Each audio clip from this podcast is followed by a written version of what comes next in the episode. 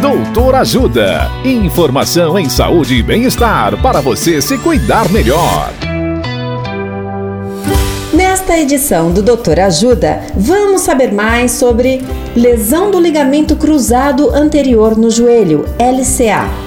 O médico ortopedista Dr. Rodrigo Calil nos fala sobre os sintomas. Olá, ouvintes. Devemos suspeitar de lesão do ligamento cruzado anterior no joelho se após algum trauma ou entorse no joelho aparecerem os seguintes sintomas.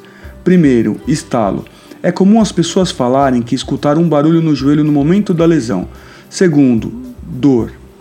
Terceiro, inchaço. Após o trauma, o joelho fica bastante dolorido inchado e o que dificulta continuar a atividade física, correr ou até mesmo caminhar.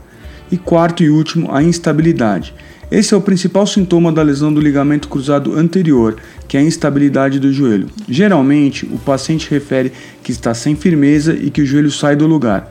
Na suspeita da lesão, é recomendado que se faça bolsa de gelo no joelho por 20 minutos e evite colocar o pé no chão.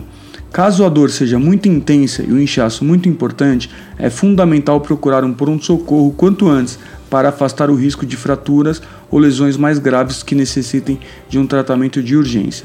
Uma vez afastada a urgência, procure um médico ortopedista especialista em joelho para melhor avaliação.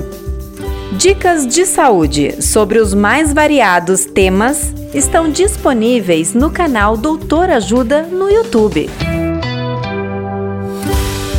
Assista agora mesmo os conteúdos do Doutor Ajuda acessando www.ajudasaude.com.br ou baixe o aplicativo Ajuda Saúde. Doutor Ajuda. Informações confiáveis em saúde e bem-estar para você se cuidar melhor.